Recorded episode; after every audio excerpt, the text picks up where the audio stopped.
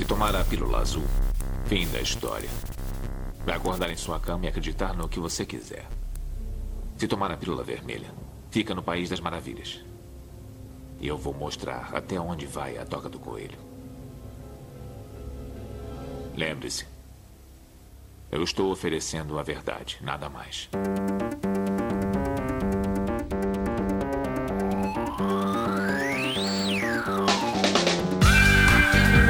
Magicando. Praise the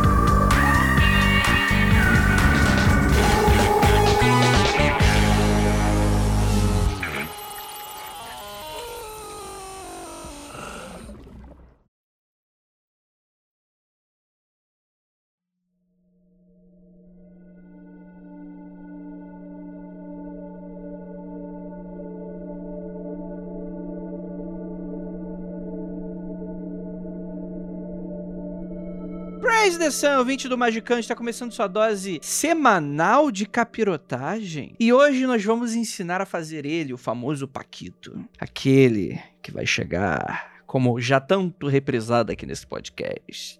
Vai chegar um bode preto na tua casa. Você vai oferecer um café para ele. Ele vai falar: Você quer sentir o sabor da manteiguinha passando por todas as partes do seu corpo? Assine o contrato, beije meu toba é, está selado. Hoje a gente vai te ensinar como chamar esse bode. Eu sou Andrei Fernandes e hoje, estragando o SEO do site Magicando para sempre, no qual vamos para sempre receber comentários perguntando como faz pacto, porque essa merda vai estar no Google em primeira posição. E para me ajudar temos aqui ele, nosso queridíssimo Vinícius Ferreira.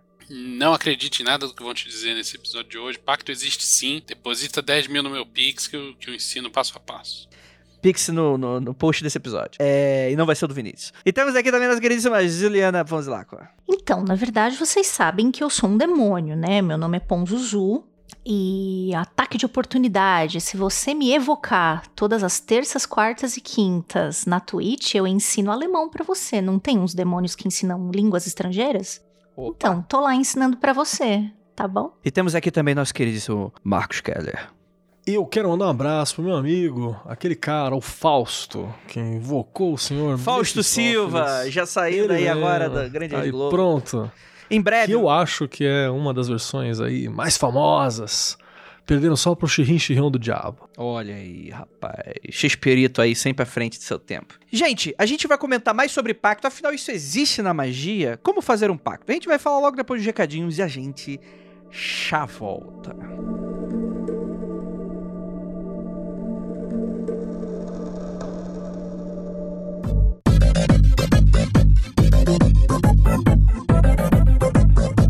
Olá, tudo bem? Este é o bloco de anúncios e recadinhos do Magicando. Aproveite o momento para você se preparar para o episódio. Pegar sua água, seu pentagrama, seu diário mágico, se preparar para que hoje tem.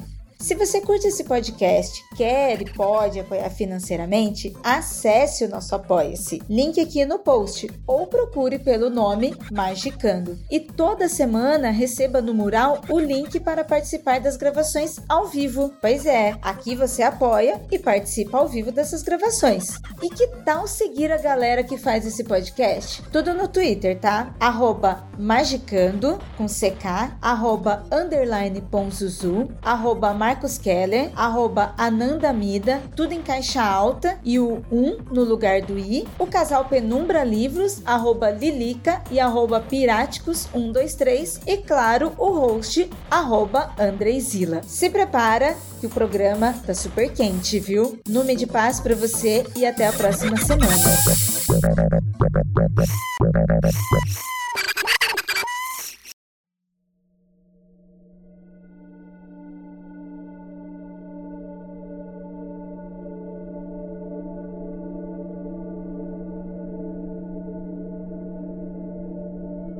Boa noite, pessoas. Tudo bem com vocês? Estamos aqui em mais um Magicando, dessa vez para desmistificar, ou talvez, quem sabe, ressignificar, ou talvez, quem sabe, confirmar aquilo que você sabe, não sabe, quem sabe, tá sabendo. Afinal de contas, abro o meu YouTube e aí vem a primeira coisa que aparece: Pacto. Como fazer o pacto? Deveria eu acreditar que esse tipo de coisa existe, Marcos Kelly? Não, não existe. Como assim? Tem gente mentindo no YouTube? Tem, às vezes. Vou ter que mandar e-mail. Mas a maioria é verdade. Tem que mandar e-mail pro Google então. É... Gente, pacto é um assunto extremamente comum quando a gente tá fora da magia. Dentro, enfim, a gente vai discutir aqui todas as possibilidades do que poderia ser e tal, ou mais próximo que seria disso, mas muito dentro da cabeça do, do afegão médio aí, do profano médio, existe essa crença de que você pode sim fazer pacto, né? Naturalmente, muitas vezes são pessoas que não estão muito profanos, né? Tipo, não estão muito ligados aí no que que tá se discutindo, o que que tá na boca da criançada, da criançada do abismo aí, mas geralmente tem muito a, a ver com isso, né? Essas coisas da bruxa, né? De ter um pacto com Satanás, com entidades mil. E eu fico me perguntando porque isso é um tema muito recorrente, porque apesar de eu não ver isso muito cotidianamente, quando a gente tá gravando aqui, eu sei que também isso já foi muito comum. Tem, tem na Bíblia, inclusive, né? Fazia-se holocausto, por exemplo, né? Você entregava coisas para sacrifício e tal. Tem um lance desse, não tem? Kelly, você que tá aí, que sabe que saca da Bíblia. Tem, mas isso não é um pacto, né? Isso é só um oferecer um presente, um sacrifício, algo em altar, algo Ah, mas até aí. Se eu sou parado é pela uma prestação polícia de honra. e ele fala assim: Ô, ô meu querido, meu motorista, Se você é parado pela polícia em São Paulo, só o seu sotaque do Rio de Janeiro, você já devia ser preso. Começa por que aí. isso, que isso, meu consagrado? Que É, isso? Abraço, meus amigos policiais. Mas isso não é mudar o. Porque isso é um papo, inclusive, interessante, né? Isso Mas não é mudar. Andrei, Andrei, peraí, peraí. Você tá falando de Bíblia e tal. Quando Deus pede pra Abraão pra matar o próprio filho, ele tá pedindo Aí é um de pacto boa, né? com Deus? o, pacto, o pacto é só quando é com o diabo, o pacto com Deus também. Eu acho que esse conceito aí de confundir sacrifício com pacto tá, tá meio complicado. Mas, mas- mas o, o- o- pacto não envolve o sacrifício de algum um pagamento? Um sacrifício de alguma coisa? Não necessariamente. Não? Não, sinceramente. Então esse pacto tá muito light. Não tem que fazer. Tem que fazer. nada. Juliana, não é, não é pacto então. Sacrifício não é pacto. Caralho, da sua alma, você acha que não é nada demais, velho? A minha alma não é nada demais. Eu acho que a pessoa ganha muito mais sem ela, inclusive. É, difícil discordar, né? Tá, vamos, vamos, vamos pra etimologia do rolê. Pacto. Substantivo masculino. Ajuste, contrato, convenção entre duas ou mais pessoas. Então, um pacto é só um acordo. Independente do formato do acordo, é um acordo entre duas partes. Isso é um pacto. Na hora que você está prestando devoção a alguém, pode ser o pagamento de um acordo, como você pode estar fazendo essa devoção só por fazer. Né? Isso é muito comum. E, e isso é muito comum no Brasil também. O Brasil tem uma, uma série histórica de devoção, tanto é que até no rolê da magia hoje em dia o que mais tem é nego devoto de servidor, de, da porra toda por aí, né? E eu digo mais, Keller. Pacto, como você disse aí a defi- definição dicionarial, é um acordo entre duas partes, humanas ou não, mas o pacto, como aparece no imaginário popular, de ser uma coisa secreta e suja e perniciosa e que te confere uma vantagem injusta, é coisa de cristão, né? É coisa de cristão. Não, calma aí, vamos, vamos, vamos voltar um pouquinho. Porque é, é- a minha dúvida, eu ainda acho ela muito pertinente, porque é o seguinte: então a única diferença do que, que o cara da Bíblia antigamente fazia pra um pacto, como a gente conhece, é porque na verdade Deus meio que impunha, né? Você falava, o cara falava, ah, me, me dá o teu primogênito, tu tinha que fazer, né? Então não era um acordo. Não, você podia falar pau no teu cu, Deus. Ah, podia? Claro. Tanto que Deus resolveu fazer isso com Abraão porque achou que ele era uma das poucas pessoas que tinha fé suficiente pra comprar esse bagulho. Entendi. Ele não, ele não, pediu pra ninguém que não fazia, tá ligado? Ah, entendi. Aí é muito fácil. Ele foi pelo certo, foi pelo certo.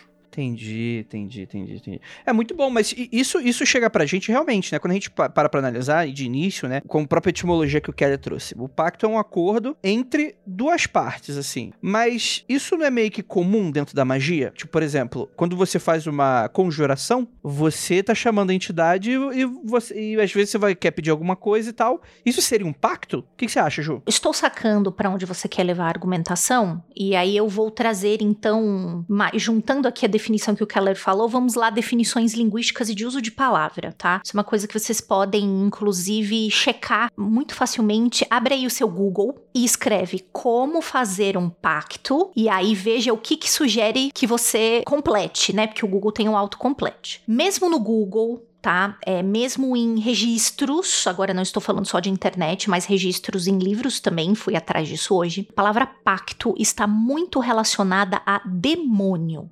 Tá? Então, essa é uma palavra que foi escolhida, pelo menos eu estou falando em português, tá? E ela carrega uma carga bastante pesada de significado de algo que pode ser, ah, isso é, e agora eu vou colocar entre muitas aspas, porque a gente já falou um monte de vezes que esse termo está errado aqui nesse programa. Magia negra. Eu estou fazendo uma combinação que é com alguém, o agente errado do rolê. Eu estou fazendo uma combinação com alguém que não é da luz, etc, etc. Então a gente primeiro se, se degladiar com a escolha do uso da palavra pacto. A gente primeiro vai olhar aí, entendeu? E ela é sim carregada muito semanticamente tudo mais em português com algo que é pesado, com algo que é eu vou me relacionar com algo errado, que não deveria, que é do caminho torto, entre muitas aspas. Então, daí dá pra gente partir, e eu acho que o seu questionamento, ele faz total sentido quando você fala, poxa, mas não dá o primogênito, você não tá fazendo um pacto? Pô, você não fazer tal coisa, você sacrificar o cordeiro não é um pacto também, caralho, né? E obviamente que as pessoas vão dizer para você, não, Andrei, não é, imagina, pede pra sua tia Beata, se ainda existir alguma tia Beata no mundo, que eu acho que quase não tem mais católico católico no Brasil, né? Mas é, pergunta pra uma tia, ela vai ficar braba? Ela vai falar, mas não, imagina, isso é um sinal de que aquela pessoa acreditou e colocava toda a sua fé em algo e por isso ela sabe que mesmo abrindo mão de algo que ela ama muito, vai dar tudo certo. E aí joga a próxima pro provocação. Para você fazer um pacto, você não precisa abrir mão de coisas que você ama. Você pode fazer pacto de N jeitos. Não é. O diabo, ele não tá pra tirar aquilo que mais. E, e, o diabo, eu tô falando nesse. Ainda nesse cunho cristão, né? Ele não vai tirar o negócio que você mais ama. Tem pactos e pactos. Então acho que aí a, a, a, nossa discussão parte, poderia partir daí. Não sei se viajei muito, gente, mas se viajei, perdão. Não, eu gosto. Eu, eu acho que você, inclusive, traz à tona uma questão que tava meio que rodeando que eu tava falando, que é a associação com magia negra, que é o termo muito comum, que aqui no Magicando a gente meio que não, não compra muito essa ideia, mas a gente, inclusive, sabe que até em certos movimentos esotéricos existe essa crença de, de você ter uma magia negra nesse sentido e tal, né, Keller? Sim, sim. Eu quero até puxar uma questão que você está falando muito de alguém que tem uma prática mágica que seja definida ou que tem um poder determinado que seja definido por ter tido uma relação com um ente abissal. Né? É essa parte da, da proposta que está levantando. E aí, eu vou trazer aqui para o nosso querido, querido ouvinte algumas definições. Né? Você vai ter alguns tipos de, de pessoas místicas que trabalham com essas questões. Né? Você vai ter os sacerdotes, que teoricamente recebem a, a, o poder da fé e da divindade a que eles adoram, né, os sacerdotes em geral, um padre, um pastor, essas paradas. Você vai ter os xamãs e, e as bruxas naturais que recebem essa relação da própria natureza, né, que estão lidando com a natureza em si. Você vai ter é, o, o, mago catedrático, que é aquele estilo de mago europeu, né, que é pelo estudo, por aquilo que tá ganhando. Você vai ter o, o feiticeiro, que é aquele rolê sanguíneo, né, que tipo vem de uma linhagem de não sei o que e tal. Você vai ter alguém que é pela arte, pelo talento, né? Que às vezes você tem alguém que ganhou um determinado poder pelo talento, e você tem o, o, o, do pacto, né? Que é o, popularmente chamado de Warlock. Isso tudo que eu falei agora não existe, porque eu acabei de roubar isso no livro de D&D. Que é pra mostrar que não tem ordem, não tem regra, nem organização nessa caralha. A organização você vai achar Sim. no livro de RPG, sacou? O que a gente tá fazendo é trazendo uma, um olhar normal para essa questão, mas assim, essas fronteiras elas são nubladas no mundo, no, no, no mundo que a gente tem que está uhum. colocado. Nós adoraríamos ter essa ordem toda. Isso vale, inclusive, para a questão de pactos que a gente está levantando, né? O que a Ju fala, que tá perfeito mesmo, assim, que é isso que tem, é esse rolê cristão, né? Só tem pacto porque tem cristianismo, assim. Se não tivesse cristianismo. A única diferença é moralizante. Não teria né? isso. É, é moralizante, é bem pô, lá em cima e tal.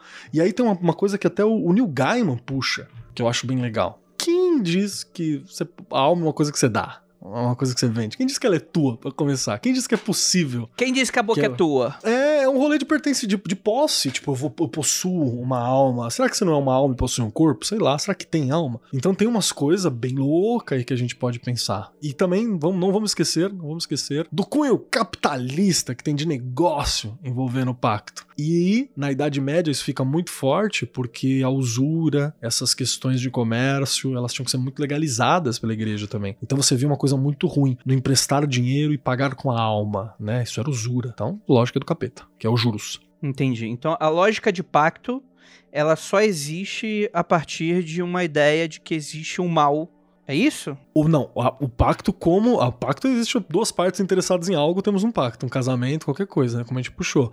Tá. Mas o que. A ideia do pacto com o capeta precisa ter um capeta pra isso, né? Mas tem pacto com algo positivo dentro desse paradigma magia negra? Existiria isso? Possível fazer um pacto com Deus, por exemplo? Cara, Dentro existe o tempo todo, Andrei, mas aí ninguém chama de pacto. Chama né? de entregar a sua alma pra Jesus. Justamente a palavra pacto tem É uma carga negativa. aí. Porque tem a barganha, né? Eu imagino, né? Porque em teoria, né, dentro do paradigma cristão, você não barganha com Deus. Você tem a devoção. Barganha, sim, senhor. Não, o calma aí. tempo todo. Como não? Tu faz novena. Novena é uma puta de uma Mas o cristão barganha. não enxerga isso Vou- como. Claro que enxerga, Andrei. Se Ah, liga, enxerga? brother. Senão ele não fazia, pô. Imagina. Se ele achasse que tava tudo de boa e que ia pro céu de qualquer jeito, ele fazia o que ele queria. É, não, tudo Então tá certo. bom. Lógico que barganha. Barganha o tempo todo. E as promessas pra santo? Promessa é pura barganha, Não, mas amigo. mesmo tirando o santo da equação, Ju, mesmo que o trato seja direto com Deus, com Jesus, com caralho a quatro, é barganha o tempo todo. É barganha o tempo todo. Isso aí.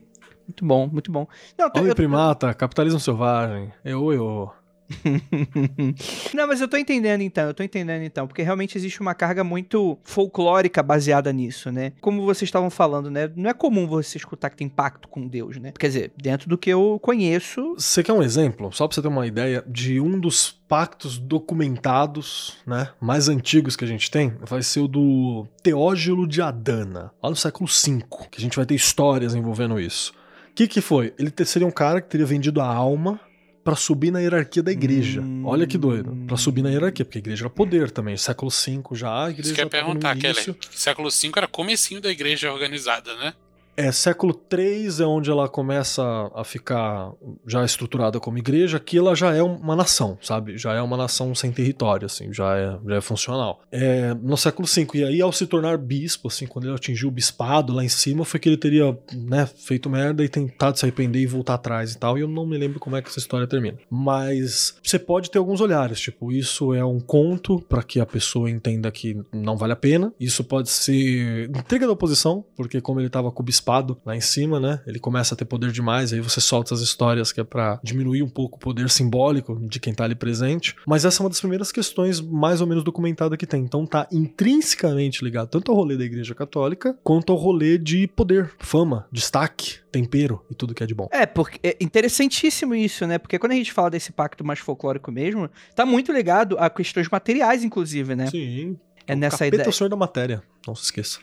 Entendi, entendi, entendi. Porque você não vai pedir pro capeta, ah, eu quero ser um cara mais próximo de Deus. Não faz sentido, né? Tipo, por que tu tá chamando capeta pra isso, né? Mas eu entendi, entendi sim. Então a gente já entra nessa coisa do demônio, né? E aí a gente vai entrar numa miríade que ela é extremamente complexa e tal, que eu acho que não. não a gente mereceria um podcast só à parte, pra gente te- entender um pouco dessa cosmogonia demoníaca, mas que é a ideia da existência de demônios, né, Ju? Posso só falar uma observação? Esse negócio de pacto com o demônio, né? É- Essa. Todo o arcabouço, todo, todo o carregamento disso que tem, inclusive, tá muito errado, porque assim, se você pegar qualquer. Pode ser o da Goécia, podem ser outros demônios que não necessariamente estejam na Goécia, enfim. Você vai, porque o o que, que são os demônios, né, em um- uma certa parte da história? São funcionários de Deus que não estavam falaram assim, não, não concordo com o jeito que você tá levando as coisas, como que você tá trabalhando, né? E a gente vai viver do nosso jeito. E eles saem dessa hierarquia, né? Que existe lá toda uma hierarquia que eu nunca vou saber a ordem certinha. Então, é, você acha, por exemplo, em muitos grimórios, descrições de demônios que dizem assim: ah, é, é muito engraçado, que é tipo assim, ah, na medida que isso pode ser possível, esse demônio é um demônio muito educado e amável. Por que, que ele é educado e amável? Porque ele é só um anjo que saiu da empresa originária dele. Então ele tá fazendo o trabalho dele em outro lugar. Então, quando você chamar ele, ele não vai aparecer, ah, né, que aqui nem aquelas coisas que a gente vê nos memes, né, o Be Not Afraid, né, cheio de olho, cheio de mão, tal. Ele pode se apresentar pra você e conversar com você de uma forma muito educada e nada, não vai te inspirar medo, não vai te inspirar nada, né? Porque na real, ele é só um cara que saiu de uma empresa e foi trabalhar em outra. Que falta que faz o LinkedIn do. Astral, hein? Pra você saber o currículo do cara. Total, total. Tem um monte de demônios, inclusive, né? Toda, todo demônio que tem terminação El, ele já foi algo de Deus, porque essa terminação é uma então, né, a cura de Deus, a ira de Deus. Então, Rafael. Então, existem demônios que ainda mantêm esse, porque é só isso, cara. O cara só falou assim: eu não concordo com isso aí que você tá fazendo, foi trabalhar de outra forma. E você pode lidar com ele desse, dessa Entendi. forma. Então o anjo é Né, CLT e então- o demônio é o PJ. É isso que você tá me falando. Se pá, eu acho, eu acho que é uma boa. Acho que é uma boa descrição. Acho que é simplista, mas funciona, né?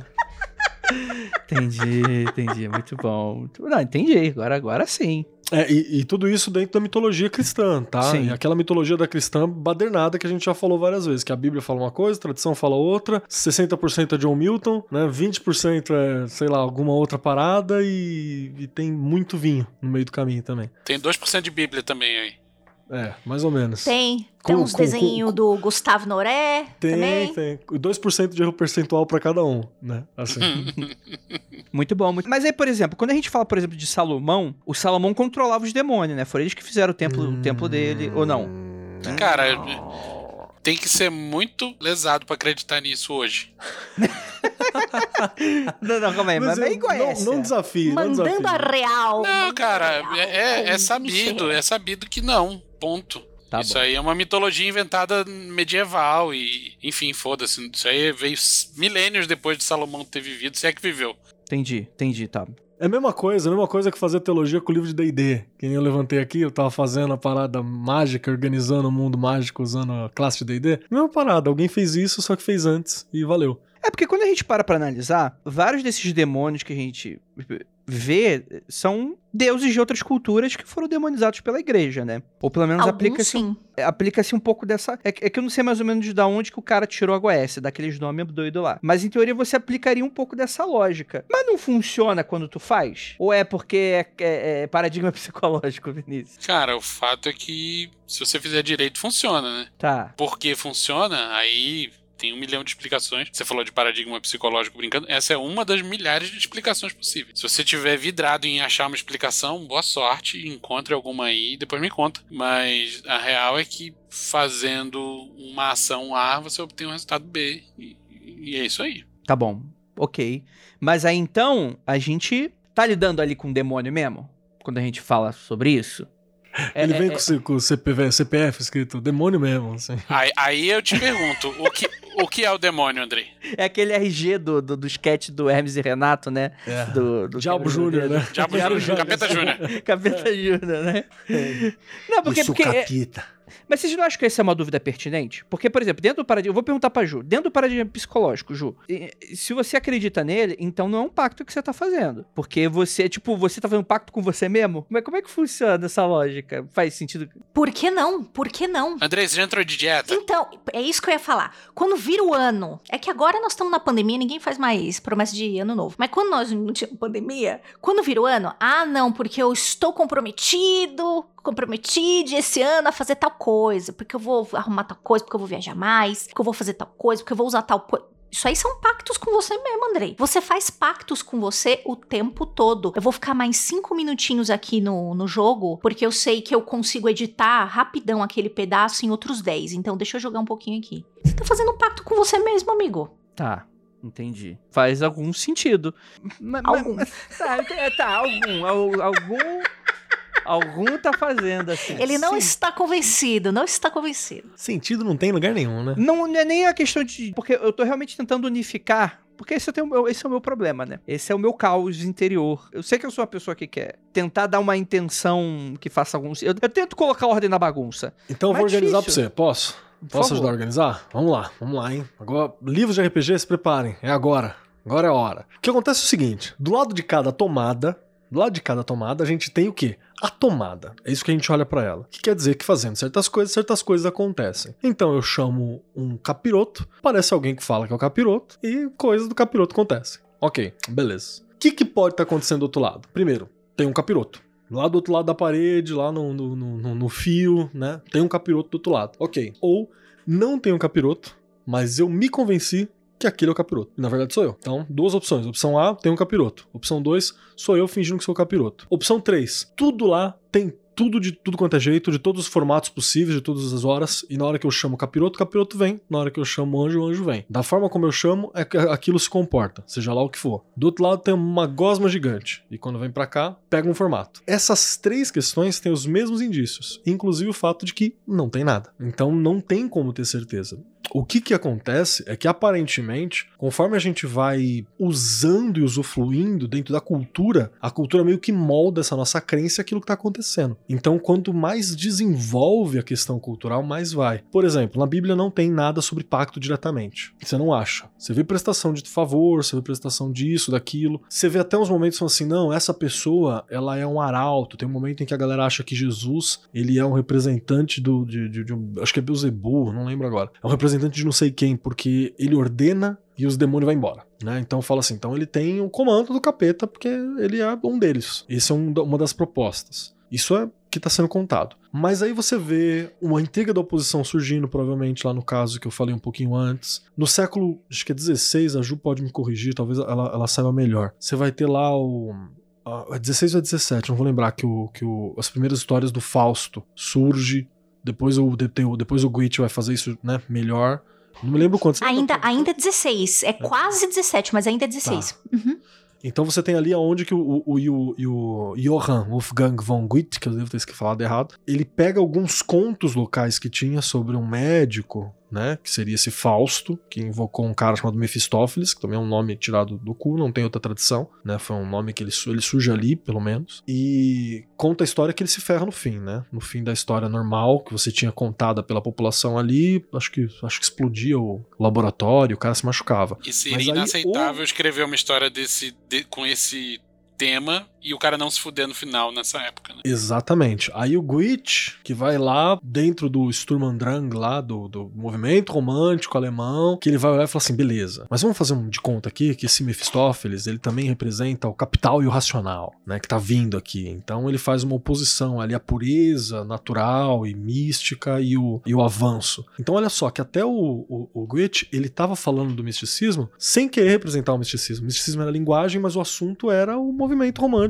e a oposição ao racionalismo. E, e, isso fica firme. Aí você vai ter lá o, o, o, Milton, como a gente também falou um pouquinho antes aqui. E tudo isso vai consolidando na cultura a ideia de que existe a possibilidade de pacto. E aí começa a consolidar também, em outra parte, por outros motivos, a ideia de que a alma é algo que pode ser dado ou vendido ou trocado ou emprestado, que é um outro conceito. Porque se você for pelo cristianismo, a gente é a alma, a gente não é o corpo, né? O corpo é o veículo. A alma que é o que importa. Então eu vou vender o piloto e deixar o carro. é, o carro, o carro tá escolhendo vender o piloto, né? É, é, é entendi, entendi. Caso então, o Megazord que... ganhasse consciência, entendi. É, tipo isso. Sim juntando aí com o que Marcos Keller falou sobre os livros e tudo mais, existem algumas teorias, né? Alguns pesquisadores que falam que esse final de Tófiles ou Tófiles, né, que seria Teófilis, teria vindo do grego Teófilis ou Teófilos tal, que é algo tipo mais como aquele que ama a Deus ou aquele que gosta de Deus, alguma coisa assim. Só que esses mesmos pesquisadores enfiam o Mefis no cu e não fala, eita, e de onde vem o Mefis? né? Do Mephistófeles. Então, assim, né? São teorias que não é, existem, mas que não são provadas, né? E aí eu dei um, eu dei um, uma procurada rapidinha aqui para ver o ano certinho. Keller, primeira vez de Mephistófeles é um livro de 1587 que é o primeiro, é o primeiro dos Faustbücher, que chamam, né? Que são meio que Doutor Fausto e o Diabo, acho que é em português, alguma coisa assim. E esses livros, né? Até onde a gente sabe, é a origem deste nome doido, né? Que vem dos, dos livros, vem dos livros fáusticos. É, e eu falo do Fausto porque acho que é a primeira vez que você tem todos os elementos culturais do, do pacto ali presente. Porque antes disso, você vai ter lá o, o cara fez um pacto pra ir pra igreja. Como? Não sei. Só fez um pacto e não, não tá clássico. Aqui não, aqui tem, tem círculo, tem chama, tem é, eu te tento, eu quero aumentar mais, fica mais jovem, toma mais poder, dois centímetros de pau a mais, né? Toma o amor da tua vida, faz isso, faz aquilo. Tem esse processo do ir tentando, né? E o Mephisto do, do Gwitch é fantástico, assim. Ele é um cara carismaticaço. Você vê o cara, você fala, pô, que foda esse maluco. Então, é, né? Tem essa proposta. Ah, agora Total. eu liguei o nome à pessoa, Mephisto do WandaVision. Entendi. Beleza. ele não Ah, aparece no. WandaVision, mas aparece aqui. Ele mesmo. Ah, pronto. É, e, e tem, e tem um lance, né, de que é, muita gente pensava, porque o nome Mefistófeles, ele tá tanto no sexto quanto no sétimo livro de Moisés. Acho que é isso, dos livros de Moisés. E todo mundo pensava que os livros fáusticos tinham trazido este nome para eles, mas na realidade é o contrário. Nas pesquisas viram que, na realidade, esse nome Mefistófeles foi incluso nos livros, tal, dos livros de Moisés, depois do primeiro livro fáustico, que é de 1587. Então, assim, de onde vem? É tipo, quem nasceu primeiro ovo a galinha, né? Tem um rolezinho aqui nesse Mefistófeles. Ju, o que são esses livros de Moisés que você tá falando? Poxa, eu posso pegar aqui com mais detalhes, mas existem algumas. Eles. Ó, sexto e sétimo livro de Moisés é um texto supostamente escrito por Moisés, porém considerado um texto mágico do século XVIII ou XIX e passado como livros ocultos ou perdidos da Bíblia hebraica. Então, desculpa que não é exatamente Tá. eu quis fazer uma, uma comparação com aquele outro nome que eu esqueci que eu falei agora. Apócrifo, mas não era muito bem isso. Então, perdão. É pseudepigráfico, Ju. Pseu... Obrigada. Pseudepigráfico, perfeito. Descrito como as maravilhosas artes dos velhos hebreus, retirado do livro Os Mosaicos de Cabala e Talmud, é na verdade um grimório, um texto de encantamento, também com selos mágicos, que pretende instruir o leitor sobre feitiços usados para criar alguns dos milagres retratados na Bíblia. Então, isso eu lembro. É um grimório mágico que fala que todos aqueles rolês que aconteceram na Bíblia, abrir mar, fazer os- era tudo obra de machia Entendi. Que sim. dava pra fazer, Gostei. que dava pra usar utilizando selo, que dava pra fazer utilizando palavras mágicas e assim por diante. Depois eu mando pra vocês isso aqui A, direitinho. a penumbra lançaria esse aí, hein? Botando uma pergunta do Andrei lá de trás. Ah, não foi o Salomão que comandava os demônios? Não, tudo que é atribuído a Salomão também é pseudepigráfico. Assim como Moisés não escreveu os livros de Moisés, o Salomão também não escreveu os livros de Salomão. Entendi, entendi, entendi. Te- Tem uns ghostwriter trabalhando duro, né? Mas, é só Ah, cara, é o seguinte, é, na da época que na época que se você fizesse capirotagem, você ia pra fogueira, você ia assinar teu nome no livro? É, faz, faz, todo, faz todo sentido e tal. Bota no cu de alguém que já morreu, né? Entendi, entendi. Mas assim, é, quando a pessoa chega, por exemplo, ela chega no e-mail assim e fala: Pô, Andrei, pessoal do Magicano, pessoal do Mundo Freak, eu queria fazer um pacto pra riqueza e pra fama e pra glória. É, eu, eu sei, eu sei mais ou menos a, a- a resposta de vocês. Mas isso tem algum sentido que faça sentido? Tem alguma coisa que, que eu consiga falar que, que poderia ser? Ou, ou isso é muito. É, é de fato algo tão fictício que não, não, não faz nenhum sentido? Segundo a Goécia, não é fictício. Existem demônios muito específicos que você pode evocar, conjurar, use a palavra que queira. Ou melhor, faça o curso do Venâncio para aprender a falar direitinho. Que existem e que têm objetivos muito é, é, direitinhos. Obviamente, como a gente tá lidando com registros de grimórios assim bem antigos, né? é, a gente vê, por exemplo, ah, existe aqui esse demônio que é capaz de fazer o seu corcel correr muito. Hoje é tipo, faz um Uber, chega rápido e leva você rápido num lugar, entendeu? Tem que dar umas modificadas. Te arruma um carro maneiro por um preço bacana. Exato, né? Então você meio que tem que ir adaptando. Mas assim, Andrei, existem. E é o Grimório é um, um lugar onde tem um estudo profundo que vai dizer pra você: ó, se você está querendo fama, chame essa pessoa aqui e faça, bate um plá com ele. Se você quer tanto de riqueza, porque na, na Goécia também tem, né? Tipo, ah, tantas libras, né? Eu não lembro qual é que é, o, é a moeda tal. Mas é, se você quiser isso de riqueza, você fala com esse. Ah, se você quer achar um tesouro perdido, tem muito Tesouro lance de enterrado, demônio, tem tem muito. É, tesouro enterrado tal. Então, Hoje assim, seria você manjado pode Bitcoin. procurar. Caralho, Vinícius, verdade. Minerar Bitcoin. Demônio de minerar Bitcoin. Já, já falaram pra mim que sabiam que eu foi um goétio que me deu um, um espírito e, e ele incorpora na minha gata. Por isso que eu só tenho Sphinx. Então, tipo, Quem falou isso? já um ouvinte já falou assim: eu tô ligado que você tem um familiar e que você coloca ele na, na gata. Por Ah, e isso foi o Goécio que trouxe o familiar. pra- Então, tem Goécio que, que ensina Dá você. familiar. Ele não te dá, pelo que eu me lembre, ele não dá o espírito Ele familiar, vende. mas ele ensina você. Não. Tem ele pedigree. ensina você.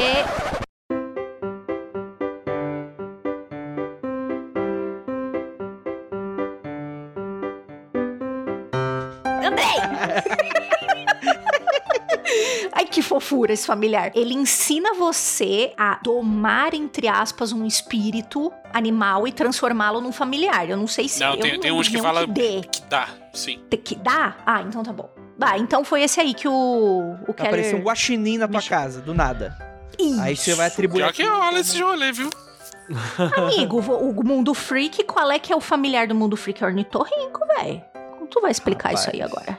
Vou, vou invocar um Goetio pra, pra oficializar isso aí, pra aparecer um aqui em casa. Se, cara, se, apa- se aparece o ornitorrinco aqui em casa. Aí o André vai falar: não, veja bem, veja bem, o zoológico de São Bernardo do Campo. Soltou pelo ar. É. Mano, se aparecer um ornitorrinco, eu. Vocês podem falar o que vocês quiserem, que eu vou acreditar em vocês pra sempre.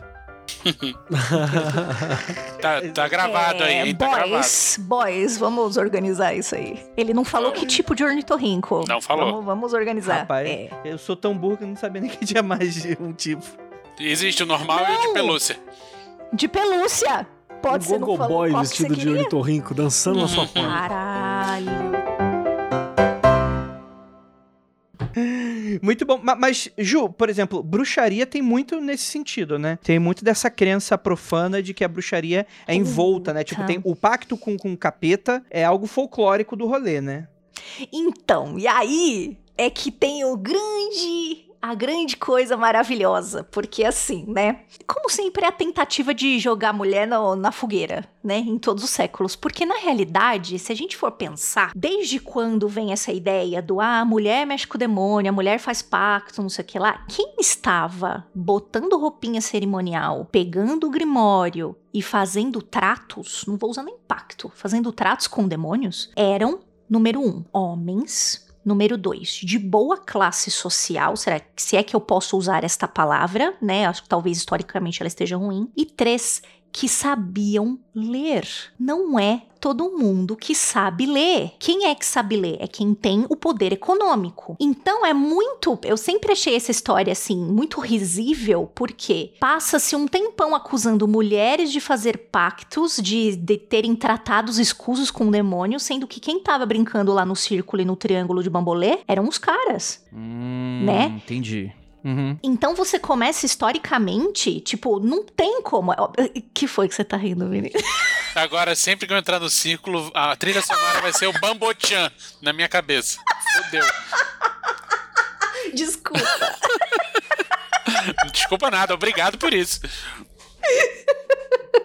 Então, isso que é o mais louco, né? Porque você tem, e assim, a quantidade de mulheres que sabiam ler nessa época, e quando você vai estudar um pouquinho sobre grimórios, tá? Porque tem um montão, né? De, Uhum. e, e você, você vê, inclusive, que pouquíssimas mulheres entraram em contato com essas informações na época, e se entraram foi através de um homem, porque precisava de alguém para ler. Precisava de alguém para decodificar aquilo, né? Hum. Então, esse lance, e você veja a diferença, vamos de novo aqui, a, a dicotomia. O cara mexendo com o demônio, ele tem pleno poder sobre o demônio. Ele está dentro de um círculo, o demônio se manifesta ali na frente dele. Ele tem a espada, ele vai falar, vai fazer as coisas. E olha como o lance da mulher é muito mais indomado. Ah, a mulher vai pro meio do mato e vê o que acontece. Mulher vai se enfiar no meio da floresta e de repente aparece alguém, entendeu? Então tem um pouco esse lance, né? Tem o lance, obviamente, né? Do sabá, né? Que é denominado sabá das bruxas, que são quando as Uhum. bruxas se reúnem. E que há a presença do diabo e lá e você beija o cu do diabo. Tá, também.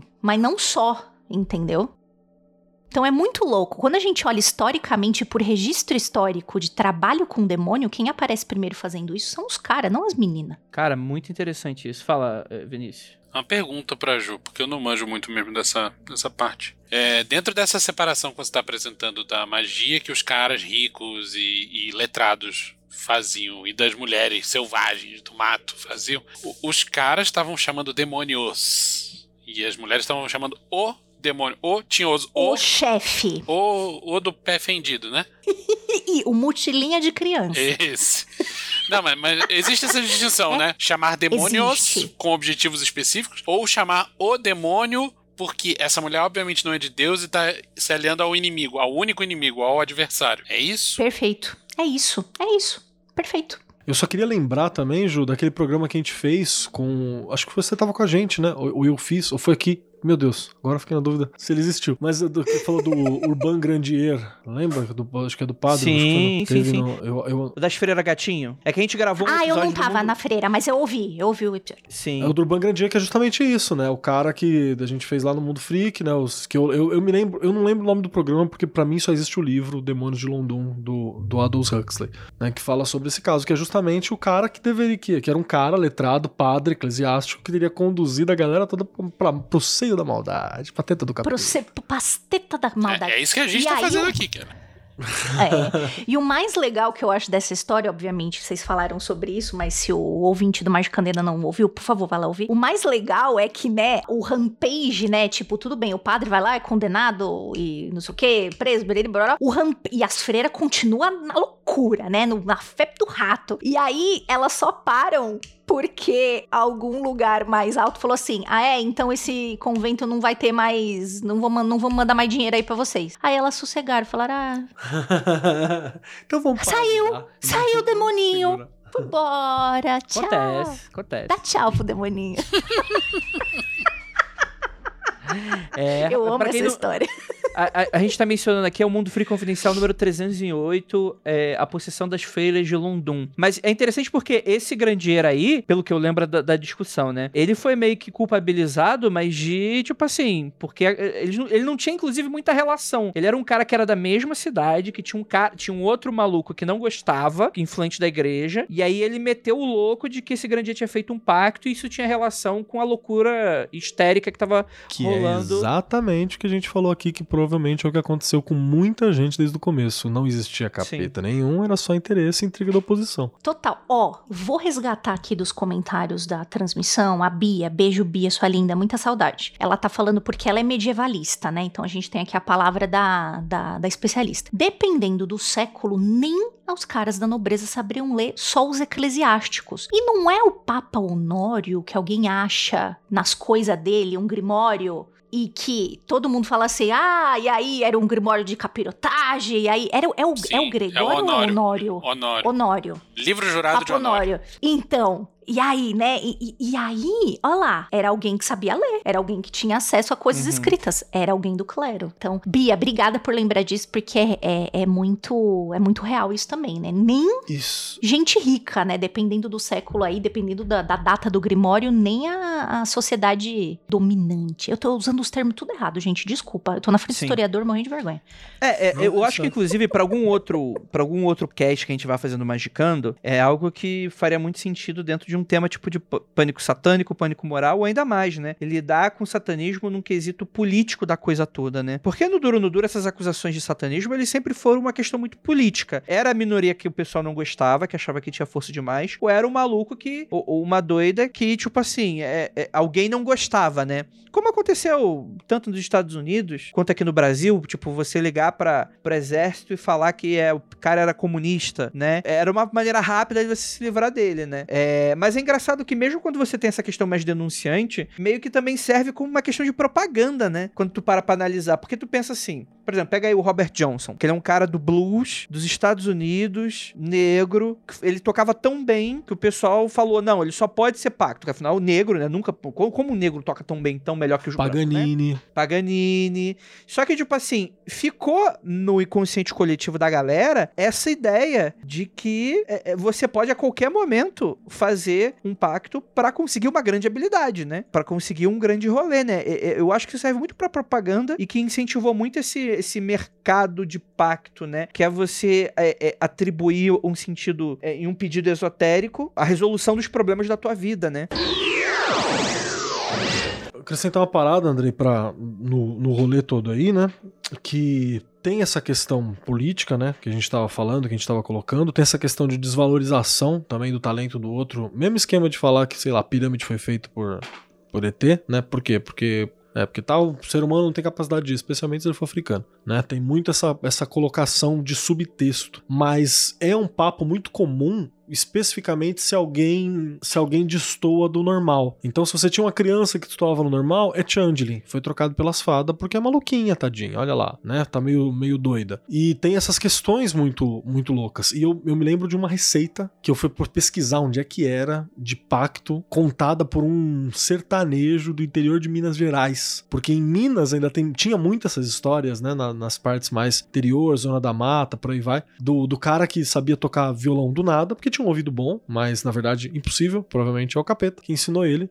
E ele saía tocando as modas, saía tocando as coisas sem ter tido aula. Então ele destoava do acesso, né? Então saca só que eu fui procurar onde é que foi e foi num artigo que eu vou pedir pra Nandinha deixar aqui, que chama O Diabo da Dúvida. Tem um artigozinho bem bacana. Olha como é que é o, o, o formato do pacto, né? O violeiro pactário é que quer tomar parte e ele não tem outro jeito de aprender a tocar. Aí ele vai tomar parte. Aí ele vai para uma igreja na sexta-feira da paixão à meia-noite. Agora ele vai, diz que ele põe a mão no ocro da igreja lá. O ocro é o buraquinho tem na igreja para ir pro lado de fora, o lado de, de dentro, né? Aí vem uma mão forte e aperta a mão dele. Dessa pessoa que tá lá dentro da igreja e que quer aprender a trocar, a tocar. Se ele grita, não aprende. Se ele não gritar, aí ele aprende. Aí depois que ele sai de lá, se ele não gritou, aí ele já sai. Cadê? Deixa eu subir um pouquinho. Mestre. A viola tem que estar tá encordoada, zerinha, desafinada. Ele não pode ter tocado nessa viola. Ele só pode ter comprado da loja, escolhido essa viola na loja e trouxe. E ele vai tomar a parte. Ele deixou desafinada e depois de acabar o pacto, ele pega afinadinha. Isso foi falado pelo José Gonçalves Rocha da Chapada Gaúcha em Minas Gerais. Isso é um relato real. É exatamente então você... a mesma história aqui do Robert Crumb. Então, olha que louco. Você tem essas histórias, como que vem? Sei lá como é que chega, mas você tem isso em vários cantos, né? Para colocar. E tem um monte. Isso aqui deve ter umas quatro ou cinco histórias distintas do povo que aprende a tocar de nada. Do nada, assim. Cara, interessantíssimo, né? Alguém que se destaca quando tu para pra analisar, né? E aí. E, é, mas é interessante que quando você quer alguma coisa, você quer ser esse cara que se destaca, né? Eu acho isso uma, uma questão também muito interessante e tal. Não é isso um pouco que o, o mago implacável busca, ou não? O destaque. Hoje é, né? Não, não tem um rolê desse? Tipo, ou não? Depende, Andrei. Acho que cada um tem um objetivo, né? É. Não tem como generalizar isso. Nem a, nem a grosso modo. Publicamente, o que a gente consegue ver publicamente hoje é gente que fala, por exemplo, ah, eu sou. Eu mexo com isso, isso, isso, isso, isso. Eu não vou falar muito, que senão o pessoal vai saber de que nós estamos falando ali. Aquela massinha que une todas as tribos no ódio, sabe? O que a gente fala dessa pessoa de vez em quando. Então, é. eu tenho especializações nisso, nisso, nisso, nisso, nisso, tal, tal, tal, tal, pareço em camisa.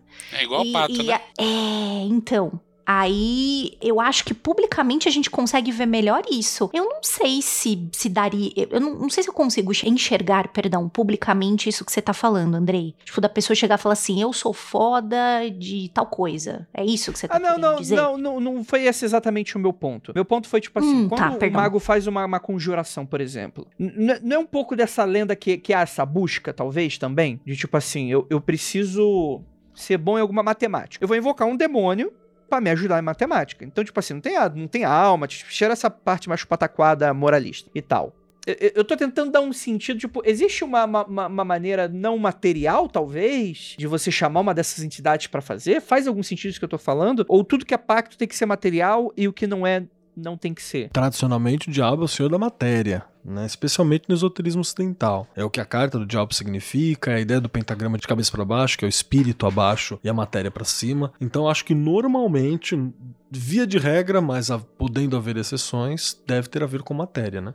Mas dentro dos próprios grimórios goéticos tem um monte que ensina matemática e outras ciências. Hum. Especificamente isso, assim, num, sem esticar o significado. E o demônio que te ensinou francês? É, aí, ó. Tem essa.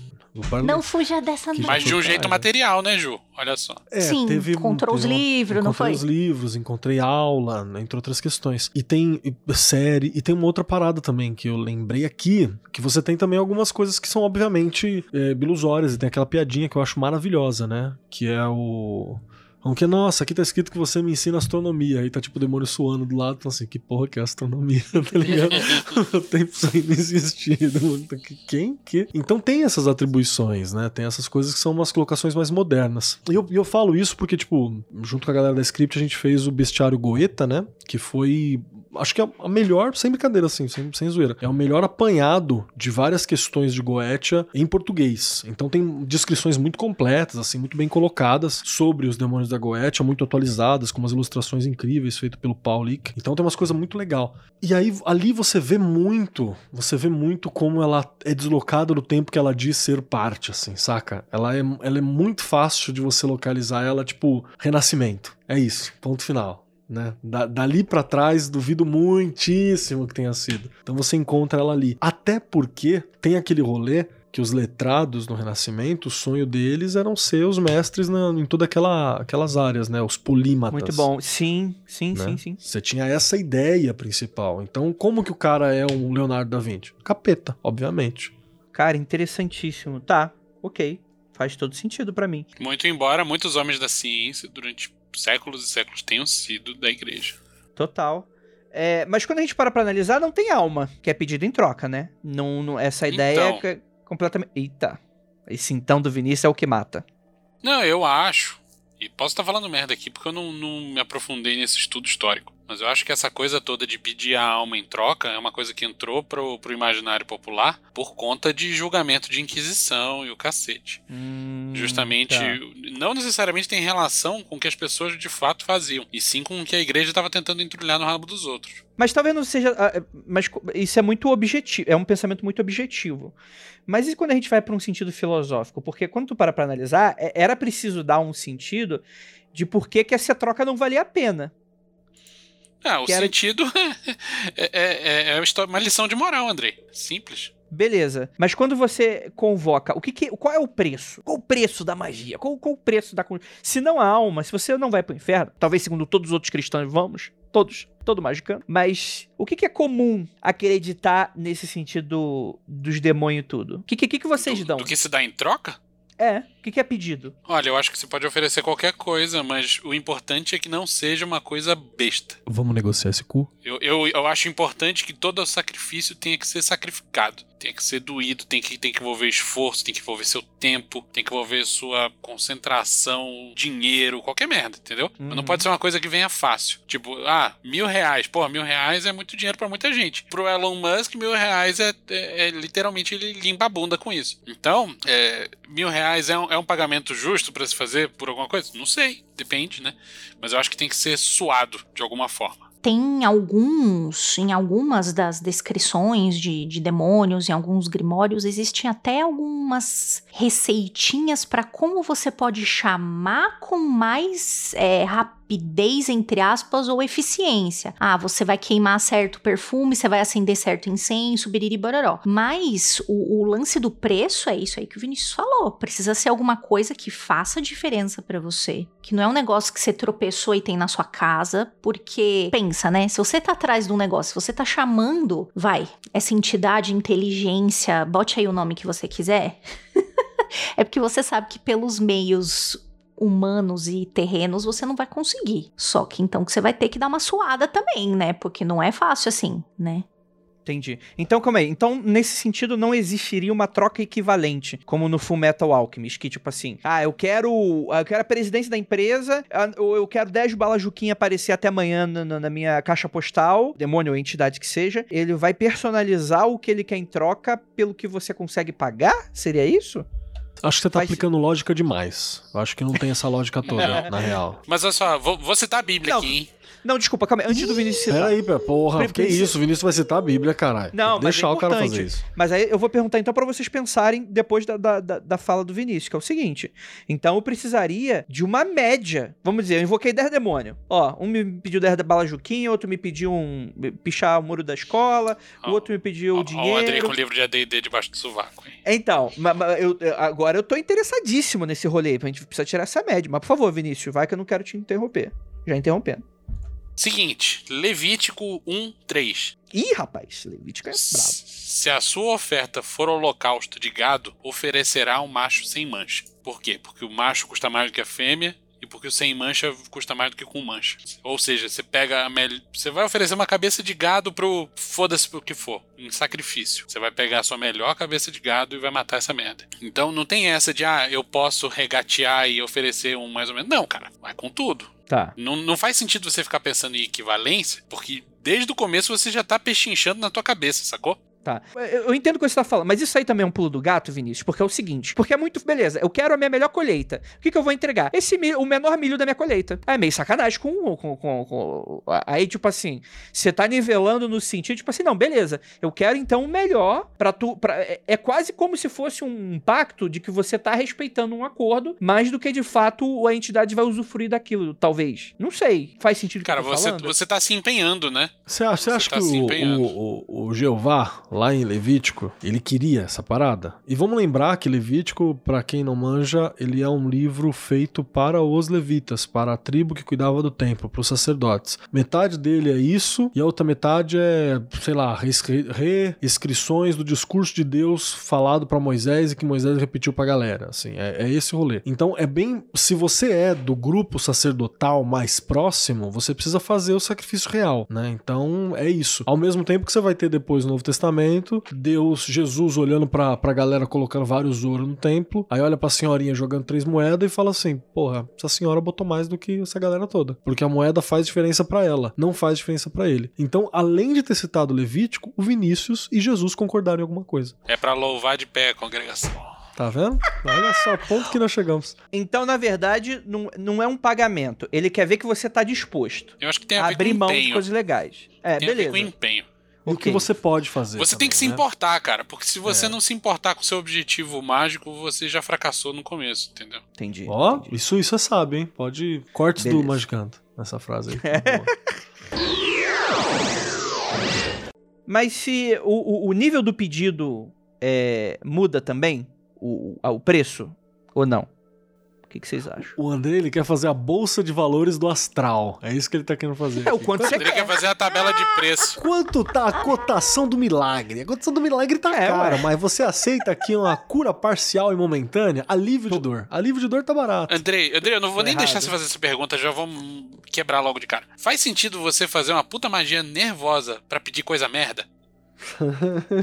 Não, mas não, mas aí não faz sentido essa, não faz sentido essa colocação, não quebra nada. Porque é o seguinte, Hum. uma pessoa que uma pessoa que tá no fundo do poço, ela Não não, vai pedir o nada. mundo. Ela vai pedir uma escada. E ela vai Uma oferecer o que ela pode.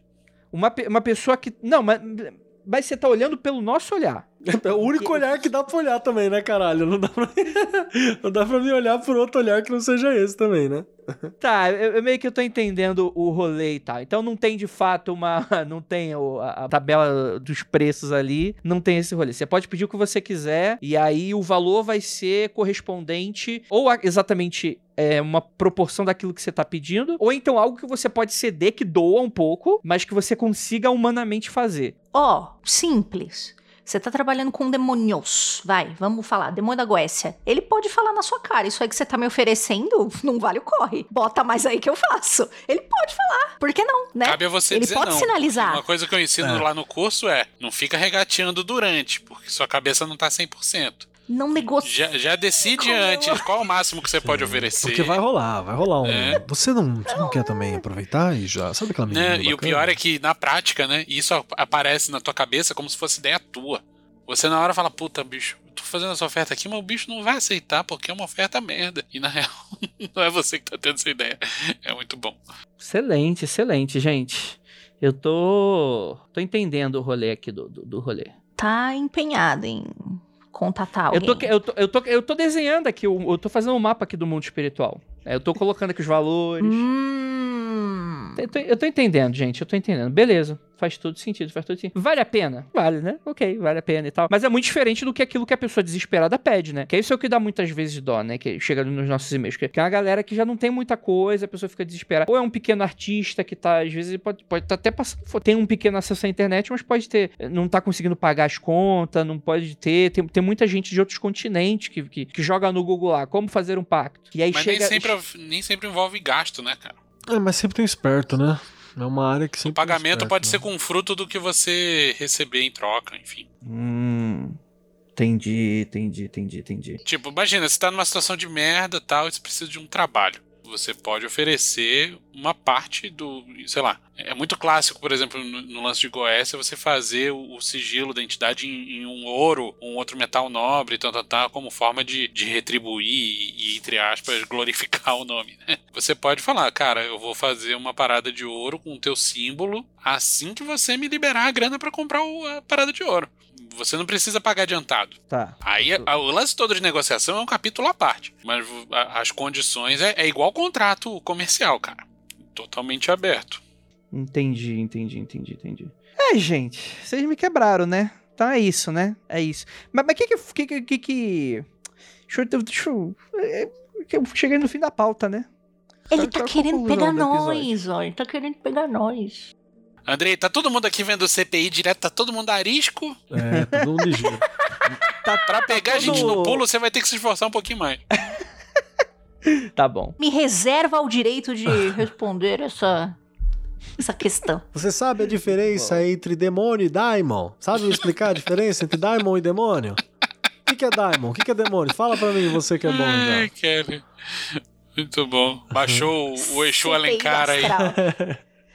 E deixa eu falar, a coisa mais legal, assim, que eu gostei de tudo mesmo, da pesquisa que eu fiz um pouquinho antes, foi esse artigo que eu acabei de mandar aí no, no, no nosso grupo lá e depois a Nandinha coloca pra galera no post, que é justamente os relatos da galera falando sobre o pessoal no interior de Minas que tem parte. O que, que é parte? Parte é o pacto, é parte com o demo. Aí eu falo, tem parte com o demo, ou seja, tem uma parte sua que tá com o demo, a parte do demo tá com você. Essa é a parada. E, mano, é incrível. Ele é curtinho, ele deve ter, sei lá, 10 páginas, eu acho, nem isso. É muito legal, dá uma olhadinha a vocês aí depois que vale muito a pena você ver as historinhas que eles estão contando. Sim, sim. É muito comum, inclusive, atribuir esse tipo de coisa. Faz muito dessa mitologia de, da magia negra, né? Do corpo fechado, do pacto, esse tipo de coisa, né? A gente tem um caso tristíssimo hoje em dia que nem, nem queria citar porque Sim, deixa quieto, né? Tá muito doido, mas enfim, né? As pessoas elas, elas ficam muito emocionadas com esse rolê, né? É, e o brasileiro ainda tem um elemento cultural de misturar tudo e misturar errado, né? Uhum. Pega um monte de, de referência de religiões diversas e sensacionalismo de mídia e, e, desinformação de forma geral e um monte de líder espiritual fajuto e, e, cara, o resultado não é bom. Entendi, entendi. Esse pacto, vamos colocar assim, ele não dura muito, né? É, é mais ou menos para aquele rolê que você pediu e acabou. É isso, né? Não é uma parada eterna. Depende de quem você conta a história também. Por exemplo, o é. grande Crossroads vai falar que tem um, tem um momento em que o Billy, Billy Brown, Billy Brown encontra o capeta na, na Crossroads. E aí o Ralph Macchio tá lá do lado, que eu não faço ideia como é que é o nome dele. O Karate Kid tá lá do lado tocando guitarra. E aí o Billy Brown olha pro capeta que ele chama de capeta em alguns momentos, em outros momentos ele chama de Legba, que ele olha lá pro capeta barra Legba, que já é uma associação merda de se fazer, mas tudo bem. Ele olha lá e fala assim, mas eu não tive a Os dois estão na encruzilhada, né, cara?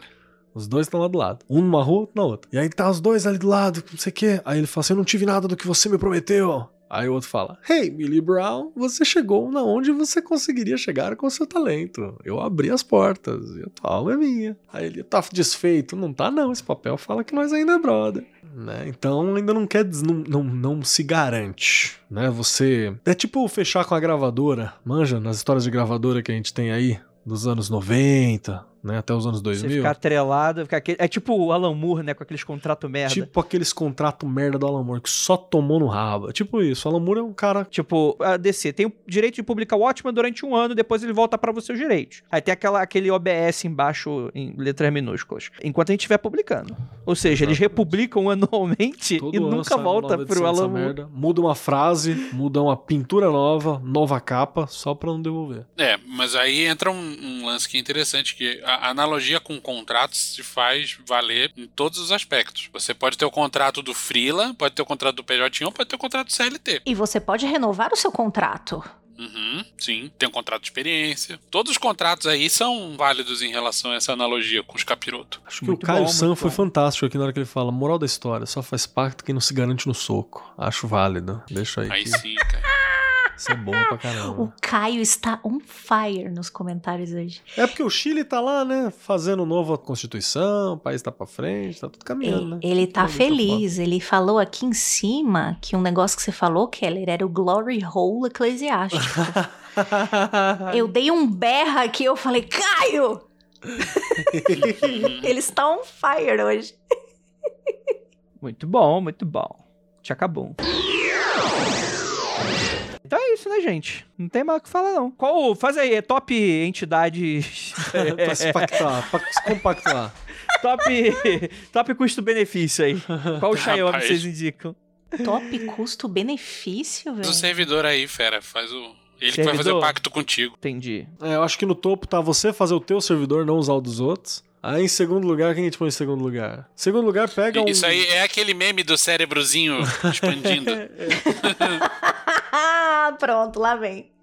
É, fazer o próprio servidor é o, é o grande cabeção. É o grande cabeção, É. né? É. Aí você tem segundo lugar, segundo lugar, assim, mas ainda ligeiro. Um, um cara que é advogado e negocia bem com o Goethe. Esse cara tá legal. Advogado trabalhista e fez um negócio legal com o Goethe. Ele é não o dá pra ter dó do Goethe, né? Tipo, ah, não, mas ele já tá fazendo tanto.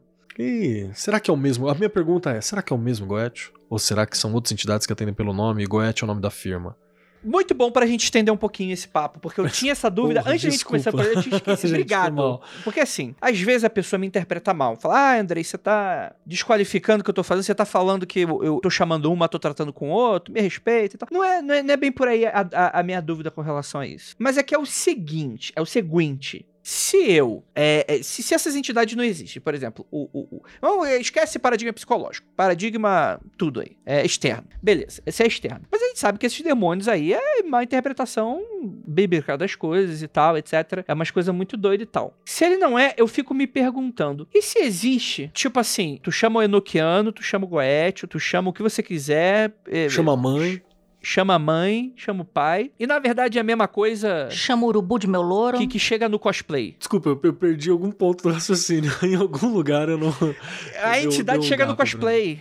Ah, Ah, me tá, chamaram no- na Goécia. Então ele vai lá, tem um manualzinho que ele lê, ó, ele vai fazer isso e tal. Aí vai o, o magão com a, com a adaga, é, torturando o sigilo do Goethe. Aí fala, ó, nessa parte aqui eu tenho que fingir que eu tô sofrendo. Ai, meu Deus, não me torture mais. Vai depender do teu paradigma isso aí também, cara. Se você é alguém que tem um paradigma mistaço, sei lá, você entra, o, o teu mapa mental principal é o, não é dividido. Seu mapa mental é tipo o hermetista clássico que tudo é cabala e, tá, tu- e usa aquilo pra organizar todo mundo e tá tudo ali do lado do outro. Então, pra esse cara, vai ser muito fácil ele trocar o estereótipo. Mantém o arquétipo, né? O arquétipo do, do Goethe, mas você troca o estereótipo. Então, por exemplo, eu posso estar conversando com o arquétipo da, da, daquela, daquela energia, daquele trabalho, é o velho, né? Só pra dar um nome, é uma energia velha. E aí eu posso estar aqui e eu chamo um preto velho, mas no mesmo arquétipo, esse é o estereótipo. Mas eu posso estar usando também um mago sábio, mas eu posso estar usando também uma outra parada, você entendeu? Então tem gente que, que tem essa visão mais holística, não segue um caminho específico, que acha que é isso. Sei lá, o cara que, que gosta de Star, Star Wars e faz pop magic pode chamar a mesma energia chamando do Mestre Jedi, sacou? E aí o cara que tá fazendo um... um Aí um- chama de Pai Gondim. Chama, pé, chama, Pai. O Pai Gondim. Pai Gondinho, o- da, da gira de Star Wars. Exatamente. Hoje é gira Vem- de Jedi. Vem pada gira de Jedi, vem Nossa, que Padawan. medo na gira de Jedi. Eu não vou. Padawan, Gira de Jedi é o mestre. Yoda lutando no, no filme 2. Não, Mestre Caralho, Yoda que não é não. gira. Mestre Yoda é na gira de, de preto velho, na gira de, de, de, de Jedi velho. É o Mestre Yoda. Gira de. Padmé é a mãe chorando pelos filhos, gira de mãe, gira de. da linha de mãe e, e, e gira de. City. Gira de City é Exu, caralho. Vem os Exu lá no Gira, é, gira de esquerda, caralho. Gira de City. Gira de City. É os Exu Sete Cruzes. Quero ver você 4. manter a seriedade chamando o Conde Doku. Chama de Dokan, né? Que é em português. então, só pra falar que, que você tem, então, essa diferenciação de estereótipo de arquétipo. Então, você tem essas colocações. Depende do que você acredita. Se você tá muito estreito numa linha de trabalho só, para mais informações sobre isso, ouçam o podcast anterior sobre um dos podcasts anteriores sobre Black Iron Prison, se você tá muito numa área só, você não vai conseguir fazer essa divisão toda. Então, quando falar sobre, sei lá, mulher guerreira, uma, questão que mostra o, o- o feminino guerreiro, você vai ver só aquele feminino guerreiro como é representado pra você. Você, você dá um banda, você vai falar com a com a Bagira. Você vai falar com a Bagira, que é a mulher guerreira, a mulher da vida, mulher que se vira, mulher que se faz. Se você é, sei lá, do rolê nórdico, talvez é uma valquíria que você tá conversando. Se você é de uma, uma outra parada, você vai encontrar, sei lá, a Xena, saca? Porque você da Pop Magic.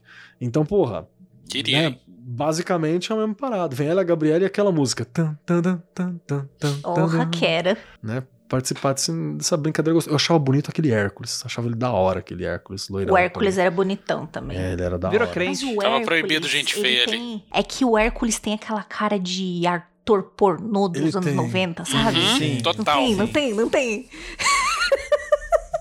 Eu não sei se isso é a favor se isso é contra. Deixa vocês imaginarem. Então tem isso aí, isso é bom, sacou? se é É, o mesmo rolê. Aí, aí, isso pra quem acredita dessa forma. Agora, se você tem a tua Black Iron Prison aí, eu acho que você fecha naquilo. Eu não. né? Vocês que têm. Andrei, Eu tô de fora. sobre esse lance aí do, do cosplay, eu acho que é uma possibilidade remota, mas não é inédito. E acho também que com um pouquinho de experiência, não precisa ser mestre supremo Jedi, não. Você, na hora que acontece uma coisa se apresentando de uma forma que ela não é de verdade, você percebe que existe alguma diferença de essência além da estética. Você percebe que tem coisa errada. Hum, tá. Se tu chama uma parada e a outra, tu dá uma. Os, os- as pessoas dão uma, sim, sim. uma desconfiada. Uhum. Vou falar da minha interpretação, que ninguém pediu, mas eu vou falar. Os maiores, mais parrudos demonhões, né? Quando você vai ler na, na literatura, tem sempre assim: ah, ele tem tantos espíritos menores, ou tantos é, espíritos que o acompanham, né? Ou tem os, os que são mais parrudos, tem vários séquitos, né? Tem tipo, tem hierarquia, né? Várias coisas assim. Tem uns que tem menos, uns que tem mais. E eu sempre achei. Essa, essa, essa sua pergunta é muito pertinente, porque na minha cabeça aqui de Juliana, eu achei que assim, se não é ele, ele já treinou uma galera que seguia ele e que vai tomando os lugares dele. Tipo, do séquito desses espíritos aí que estão com ele. Então, se hoje eu não posso olhar atender, eu vou mandar esse aqui que eu treinei. Manda aqui. estagiário. É, manda aqui, ó, a pessoa aqui, que esse aqui é o mais é, indicado para te ajudar. Eu sempre imaginei assim, com esse, com esse Da mesma forma de que existe uma, uma, escola companhia. esotérica desse lado, existiria do outro. É, assim. Sei lá, eu, eu sempre pensei assim, eu sei que é uma ideia tonta, mas eu, eu fico confortável com essa ideia.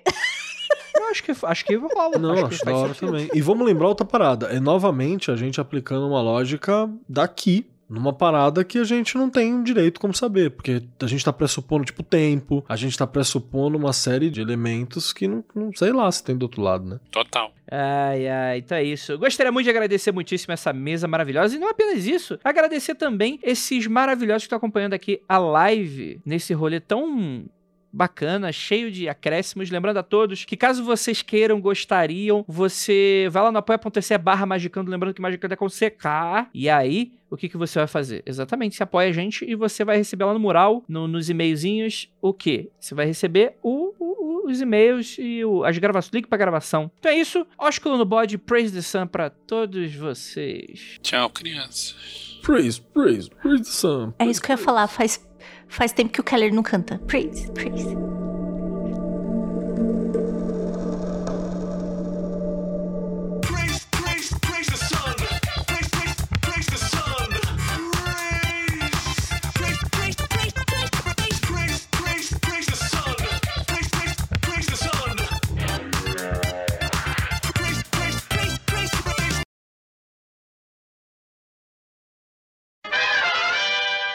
Deixa eu contar uma merda aqui. Eu fui dar uma pesquisada, porque na minha cabeça, na minha cabeça, o, li- o nome original do, do, do Levítico era alguma coisa conorra. Aí eu falei, Eu falei, tá caralho, mano, será que era mesmo? O que que foi? Aí eu fui dar uma olhada, é Torat Kohanim. Aí eu falei, ah, parece, então pelo menos isso. Falei, É, caralho, tem ninja do Naruto na Bíblia, deixa eu puxar aqui já. Olha Não, aí. desculpa, gente, vírgula.